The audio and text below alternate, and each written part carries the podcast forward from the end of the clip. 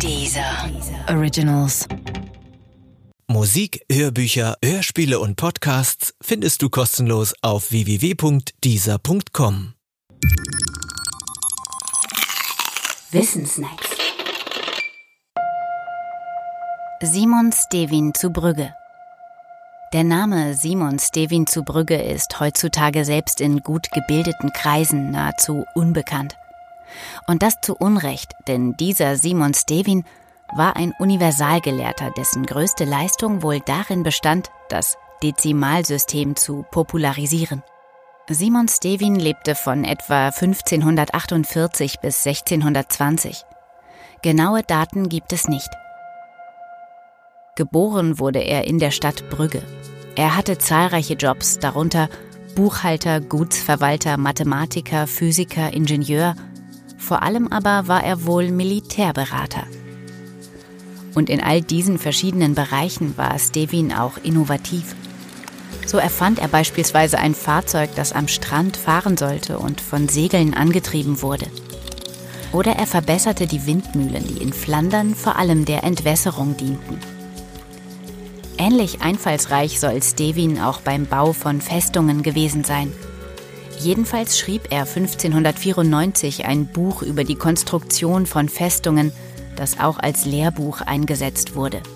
Doch all diese Leistungen waren wenig im Vergleich zu seiner 35-seitigen Schrift Detiende. Zu Deutsch heißt Detiende etwa das Zehntel. Die Schrift erschien 1585 zuerst auf Holländisch, kurz danach auf Französisch. Der englische Titel war vergleichsweise kompliziert – dafür aber präzise und lautete Decimal Arithmetic. Teaching how to perform all computations whatsoever by whole numbers without fractions. By the four principles of common arithmetic, namely addition, subtraction, multiplication and division.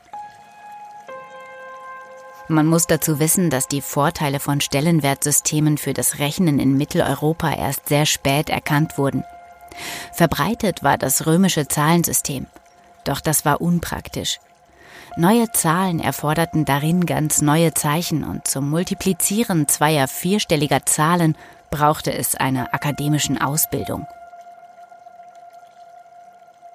Ganz anders ist das bei Stellenwertsystemen, für deren Einführung in Deutschland ein Mann namens Adam Ries warb. Ries lebte von 1492 bis 1559 also gut 50 Jahre vor Simon Stevin. Stevins Buch Detiende handelt nun nicht mehr von den Vorteilen von Stellenwertsystemen im Allgemeinen, sondern zeigte die Vorteile von Dezimalzahlen bei Anwendung nach dem Komma auf, also die Verwendung von Dezimalbrüchen.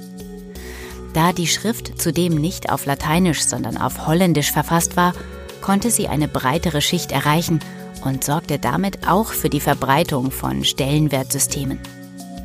Simon Stevins Name ist in Vergessenheit geraten, aber es findet sich eine Simon Stevin Statue in seiner Geburtsstadt auf dem Stevinplatz in Brügge. Immerhin.